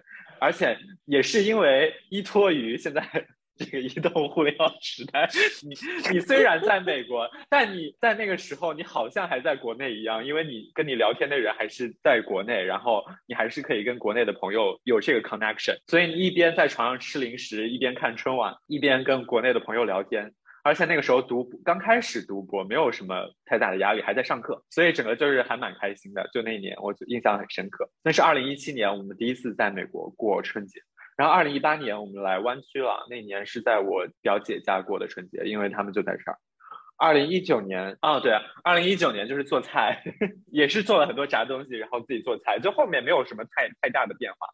二零二零年是疫情开始的那一年，那年那年我们去了大熊湖，在洛杉矶附近的一个湖叫大熊湖，然后我们去那边住了小木屋，还滑了雪，正好是大年三十当天。然后二零二一年的时候，那年春节之前，很不幸的我得了带状疱疹，但是在他好在在春节之前好了，然后我们又来湾区过年了。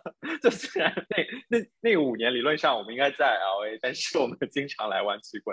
而且那年我姐她自己做了烤鸭，我觉得这个事情还挺厉害的。二零二二年我们没有任何印象，就是去年这一年我都不没有任何印象，我们过年是怎么过的，就是越过越马虎的一个概念。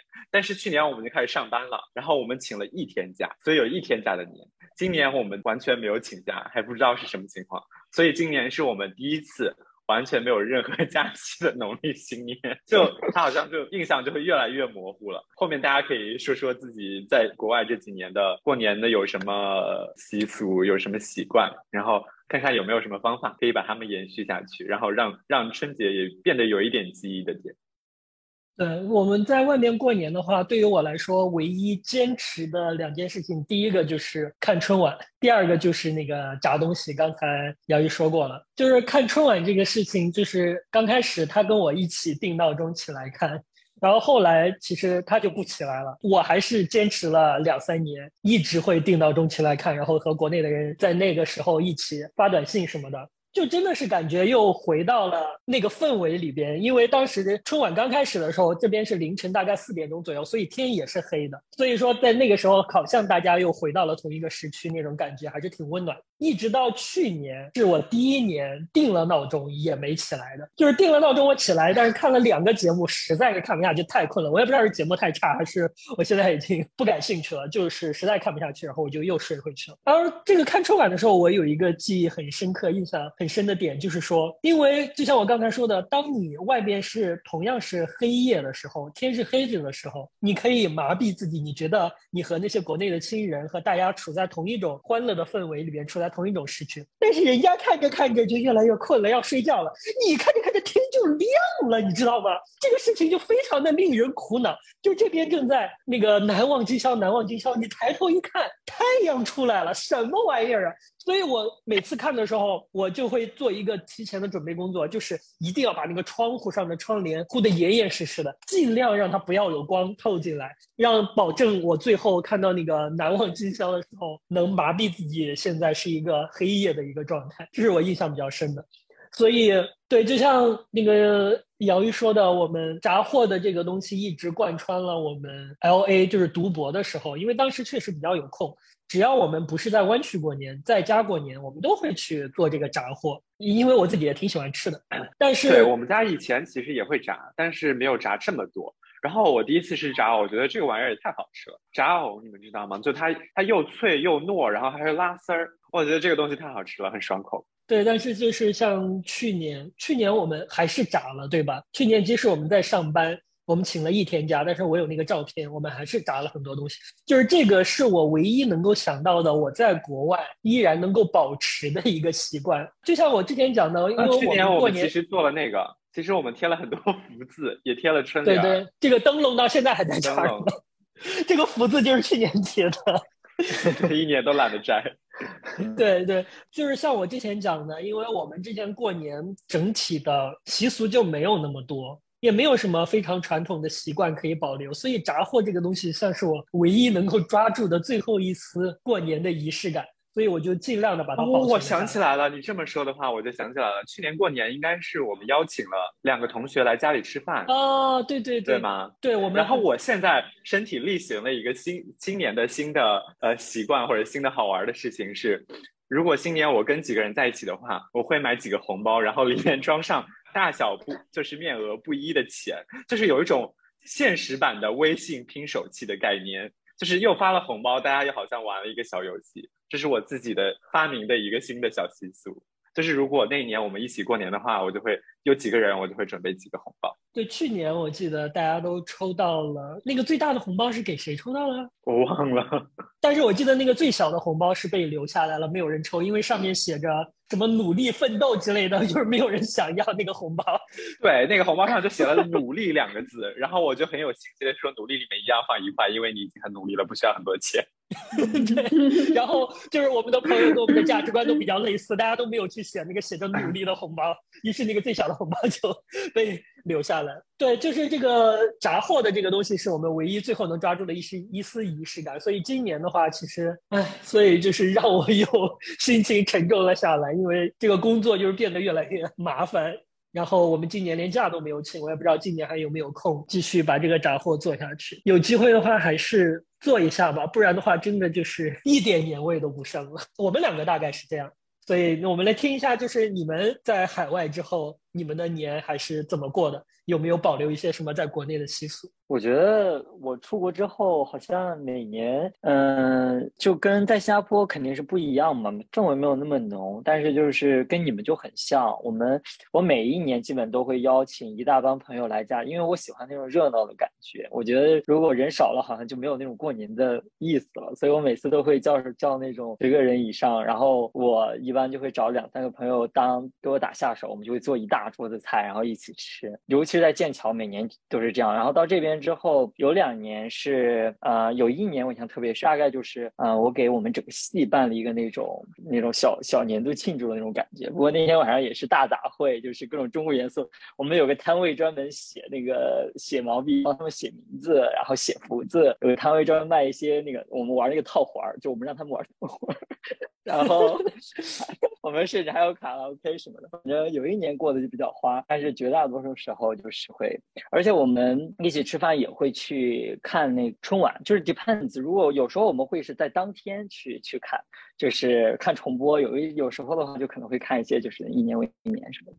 但是就是就在那里背景放着，其实没有什么人看，但他就一直是在那里放。我有一个印象特别深的，就是你我出了国之后开始有时这个概念开始，我就要发三波那个祝福啊，我记得还发三波还是发四波那个祝福的短信，因为有一波你要哦对美国之后，你有一波要跟国内的人发，有一波我要跟英国的人发，有一波我要跟美国的人发，然后美国自己有时区，然后你总是希望卡在当地的跟那个当地的那个人。说新年快乐，所以后来这件事就变得非常非常的。麻烦，但又很有意思。还有就是出国之后，每年就是我家人都会要求我给他们录个那种祝福视频，对，给我，尤其给我爷爷奶奶看。然后至少早些年他们很坚持，是怕回去之后忽然没信号，但后边就没有这个问题了。之后就会当场给我打视频，让我去跟他们拜年。反正当时这个也算是也不能说噩梦吧，但多多少少有一点，嗯，有点有点尴尬。每年过节，这不就是逢年过节被抓起来要表演节目的感觉吗？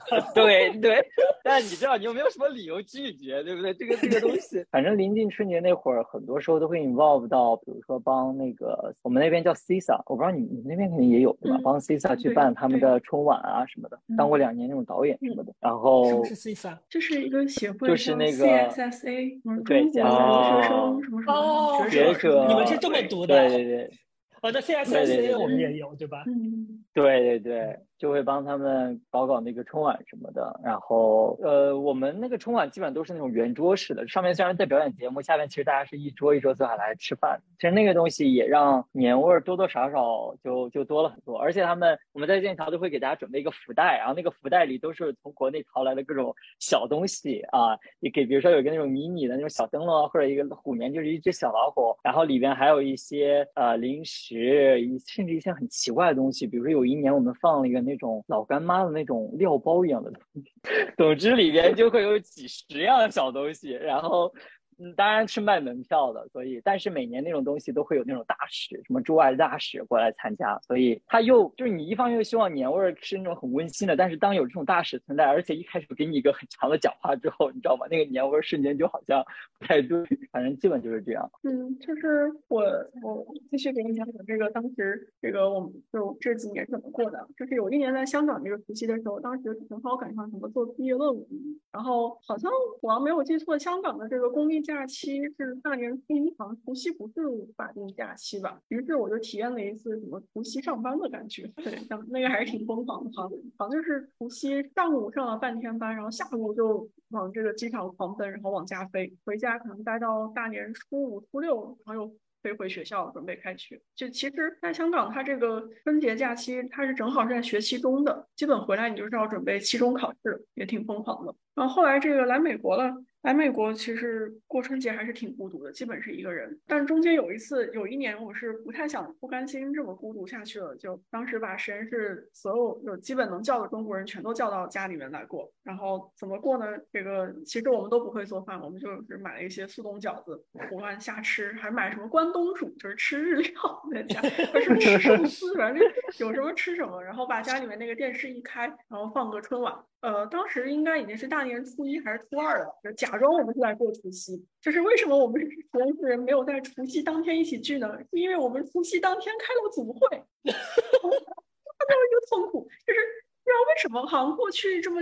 几年里面，除夕基本都是在周一的晚上，好像总是在周一。然后，然后，然后就正好就赶上我们实验室组会，就连续那么搞。每次这个讲组会的人都很痛苦，讲组会的人如果不是美国人，是正好是中国人的话，哇，讲组会那个人特别酸爽，特别难受。然后有一年那个师兄有一个师兄，他这个组会的时候可能满脑子想着怎么过年，想要回家，这个就是心根本不在工作上嘛。然后他讲组会的时候就搪塞了几句，他怎么搪塞？就是他这个故意喝一些酒，这个借着这个熟悉的这个劲儿，然后仿佛是在过，就自己已经进入了过年的气氛，然后把自己的这个工作进度拖一拖，跟老板这个忽悠一下就完事儿了啊。但是但是我们也理解嘛，因为这个中国人确实在在外面这个太难过了，就是除夕大晚上让人工作。后来因为这个实验室就是办公，大家都是办公室嘛，都是一些同事嘛什么的，这个后面就是在一起过年也不太方便了，就还是各过各的。各过各的话，我就又恢复成了一个人过年。一个人过年就会去特意去点一些好的，就点一些外卖，不会做饭，点外卖，专门点一些烤鸭呀、梅州东坡什么蟹肉炒饭，就是什么贵点什么，就过年当天改善伙食。春晚的话，后来就也是这个随便看几个节目，就看看最精华的几个节目，跳着看，就差不多就稀里糊涂就过完。今年可能又要这样子过了。哎，你今年有男朋友了呀？啊，对，今年有男朋友，但是就就看这个，哎呀，看样子还是这么瞎搞一下，就是还是吃吃外卖，随便看一看，都各忙各的，他也忙。啊，我发现大家都是，我发现大家都是在回忆起以前在国内的春节的时候，都有好多好说的。但是我们说一下，在这边过春节，然后瞬间就结束了，而且气氛非常冷清。嗯，对，对我感觉每个人都差不多，就是如果想要过的话，也就是请几个朋友热闹一下，大家一起来吃个饭，然后偶尔看两集春晚，这也就是我们在国外最多能做的一件事儿了。但是我发现，就是即使是这样的话，还是每一个就像我们这样在国外的人，还是都对春节这个事情是有一些执念在的。就是没有谁因为说虽然现在过不了，或者是氛围非常的淡，就把春节当做你人生中普通的一天了。再淡，但是我们也知道，就是所有在国内长大的人都知道，这一天对于我们来说其实是很特别的一天，是我们需要去 make it special 的一天。它好像是根植于在我们那个文化认同感里面。我觉得出出了国就是这样，我觉得这个东西就跟 identity 绑在一起了，就是这个是代表了你是谁，你从哪里来的一种东西。它就没有，就是哪怕你只是简单过一下，哪怕你只是 mentally 过一下，就是它还是会有一个东西在那里，然后你是觉得这个东西是属于你的，就是你 part of yourself 那种东西。我我我感受还挺深了，这么多年，这个东西反正至少对我是非常重要的。我觉得这个。哪怕我不知道你们，我我猜啊，哪怕你们就算永久定居在美国，我觉得这个东西你们也会一直过下去的，对是的，是的，这是一定的。其实我还准备了一另一个小话题，就是我想让大家，因为这个春晚是春节很重要的一部分，大家都就是你看，即使是现在我们都会跳着看，但是也是会关注一下。然后它的质量虽然在逐年下滑，但是它也算是春节的一部分。所以我就想知道，你们现在如果再回想起春晚的话，你们能够记得的一个最近的一个节目是什么？就是因为像之前的节目，我们比较经典的什么赵本山啊、什么冯巩啊那些小品，都已经很远很远了。就是好像后来的春晚给我们的留下的印象就变得越来越浅，越来越浅。那么最后一次给你留下比较深刻的印象的一次春晚，你还记得吗？或者是某一个节目？就比如说我的话，我就是因为我准备了这个话题，就是我提前准备了，所以说我可以提前查资料，你知道吗？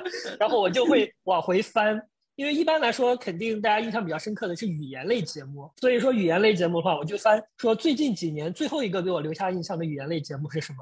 然后我发现好像是前两年贾玲和张小斐演的那些对对对那系列小品，对对，那好像是对，那好像是我们这个春晚小品最后的高光了，因为他们去年演的那个其实我都已经不太记得了，我觉得也已经比较平淡了。但是之前的那个真假老师的和那个婆媳的那个那个那那两个小品，是我最后对春晚语言类节目印象比较深的。我不知道你们是。有没有一样的感觉？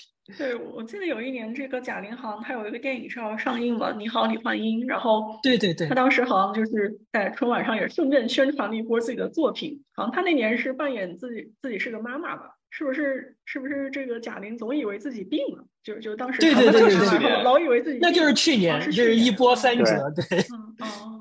我应该是真假老师吧？就那我们就现在开始，我们现在就开始谈啊！对，这个我还在我们的播客里面用过这个梗。那我们正式开始谈。对，就是这个真假老师。因为那年我们正好在小木屋，然后我们一边吃火锅一边看电影啊，不是看电影一边看春晚。所以，对我觉得今年语言节目就是其实我每年比较期待的就会是岳云鹏，然后麻花，然后就是贾玲他们的节目，其他的就不怎么看。但是我去年真的有一个节目，这个还真不是语言类节目，就是周深唱的《灯火里的中国》，不知道三炮。哦，真的，我也是。哇，那个歌就很 trigger 我，就让我觉得很感动，不知道为什么，而且我我印象特别深，我听了好多遍，而且真的很好听。对，而且这是少有的在这种春晚里边第一次听到就觉得非常非常好的歌，而且我我我实在我我实在是周深的铁粉，虽然我不是所谓的生米啊，我不混那些圈，但是真的是我觉得周深这个人实在是太神了。就是不论什么歌，通过他的嗓子唱出来，就是瞬间就会让你记忆到，而且瞬间就会打动你。之前我听歌，我其实不太注重人声，我就是什么旋律抓到我的耳朵就会听。但是周深唱歌，我就是会觉得一个没有那么抓耳的旋律，但是经过他唱出来，就是一下子就会进入到人心里。我好喜欢他，我也是，我也是。对，而且那首歌是跟张也一起唱的吧？对，跟张也一起唱，丝毫不是。对，就感觉周深这个瞬间就是能够这个 handle 得住这种大场面的人，而且是能够唱这种歌舞升平的这个这种主旋律歌曲的人，就一下逼格就上去了，就好厉害。对，因为他本身是一个专业的学美声出身的，然后所以美声和流行都唱得非常好。那怎么突然变成了周深夸夸会？OK，那我们就进行你刚才的最后一个问题吧。我们畅想一下今年过年要怎么过，你们两个有什么打算吗？阿拉连线说吧，你看你有什么？你们今年过年有什么打算吗？今年过年可能就是跟同学、跟老同学视频一下，开开这个电话会议。哦，这个说起来，去去年还是前年？对，去年呃，好像是前年的时候，我们当时高中同学正好这个年聚会，他们就在一个饭店一起吃饭。然后我当时一个人在美国嘛，我觉得特别孤独，还跟他们这个视频连线了一下，然后连线完觉得哇更孤独了，就我一个人拿着一瓶可乐在那跟他们庆祝，假装庆祝，就觉得国内这个生活太美好了，这个大家都吃吃喝喝，说不定今年再熬个一年，也许明年就回国可以这个找更多同学去玩，今年再熬一熬。哦，推荐一部电影，我觉得那个什么春节可以，不知道春节这个电影还在不在？在美国的话，这个去看《阿凡达二》。应该还上，应该还在线，一定要去看，那个特效还不错。对，然后你能够感觉到这个，哇，这个就是有一种那个春节贺岁档的感觉。哇塞，已经有好多朋友给我们推荐了。对对对，很推荐，但是你要有一点心理准备，因为它的笔名叫《熊孩子历险记》啊，熊孩子真的是很想让人打屏幕。哎那我们下午就去看吧。是。推荐去看那个 IMAX 那个三 D 版。嗯，那小帅我觉得我今年。对，我觉得我今年可能还是会叫朋友来吧，因为我感觉我对我跟阿雷差不多，我可能今年最迟明年我肯定就回国了。然后我这边的朋友跟他们过年，可能这也是屈指可数，要么就是倒数第二，项就是最后一次。所以我会跟他们好好在一起做个饭，过个年，然后玩个桌游，然后。而且我老板最近刚过 turning，然后我估计今年新年我们会额外实验室再去一次给他庆祝一下，就大概就是这样。那我们呢？我我觉得我们也就是 我听了这么多，我觉得就是还是要搞一些花活儿，就是要不就是跟我们跨年一样嘛，因为我们跨年第一次是做了 potluck，非常成功，我觉得。然后每一次有朋友来我们家人特别多的时候，我们就会分成两波，一波玩桌游，他们有些女生就不喜欢玩那种 聊天类的、骗人类的桌游，他们觉得压力好大，然后就会分一桌去打麻将。然后每次在我们家有麻将的声音的时候，就觉得特别像过年。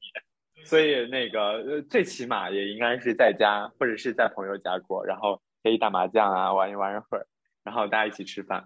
嗯，如果花活的话，比如说可以出去看看能不能租一个地方大一点，然后大家可以。Party 一下，哎，但确实也是过一年少一年，你也难以想象明年过年是什么样，然后明年过年在哪儿跟谁过。嗯，这不是一个坏事儿，我觉得，因为就是在这个年纪，他就是他就是这个样子。呃，说明我们的生活还是充满了变化。对，也是有一些感慨。好了好了，我们来收起这个 非常沉重的氛围，我们最后来给我们的节目的听众一些新春祝福，好不好？我们找一个什么春晚的主持词。白雪皑皑，万家欢腾，即将辞别的旧岁如此不凡，迎面而来的新春，迎面而来的新春怎么样？快点帮我接一个啊？是吗？啊，我来，我来念几个兔年的那个哦，不能念，我来说几个兔年的吉祥话啊！祝大家呃新的一年红兔大展，兔气扬眉，兔鼠不凡，奋发图强。哎，就不祝大家奋发图强了吧？祝大家扬眉吐气吧，兔死狗烹。那我就祝大家天天开心，天天都有好心情。我就祝大家点实在，我觉得这几年疫情嘛都不容易，对吧？现在好不容易要翻篇了，我就祝大家在新的一年彻彻底底的把疫情翻篇，然后一扫之前的许许多多不好的回忆，然后新年新气象，这次是真的新气象。我就祝大家这个家庭幸福，生活美满，有时间多陪陪家人。这个二十多岁。二十岁到三十岁期间，大多时间可能都是在外面流浪，父母也老得很快，要多陪一陪。好的，那么最后的最后呢，祝所有会议室的听友新年快乐，大家一起包饺子。都市的街上已灯影婆娑，社区暖暖流淌的欢乐。远山的村落火苗闪烁，渐渐明亮小康的思索。归港的船帆从灯塔掠过，追梦脚步月下交错。广场烟火在节日诉说，星空升腾时代的